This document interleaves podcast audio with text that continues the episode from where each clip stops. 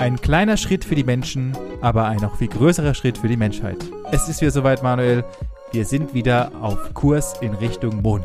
Ja, ob man das so richtig glauben kann, das ist echt fraglich.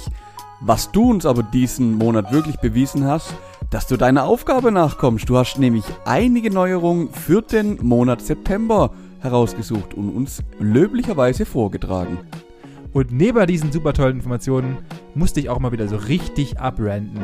Was ist eigentlich mit unserer Gesellschaft los, dass wir anfangen mit Einweg-E-Zigaretten? Wollen wir den Markt jetzt tatsächlich komplett kaputt machen? Was soll das denn? Benjamin, das ist halt unsere Wegwerfgesellschaft.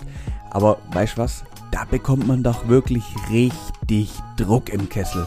Und wo der hin muss, das hast du uns zum Schluss nachher erklärt.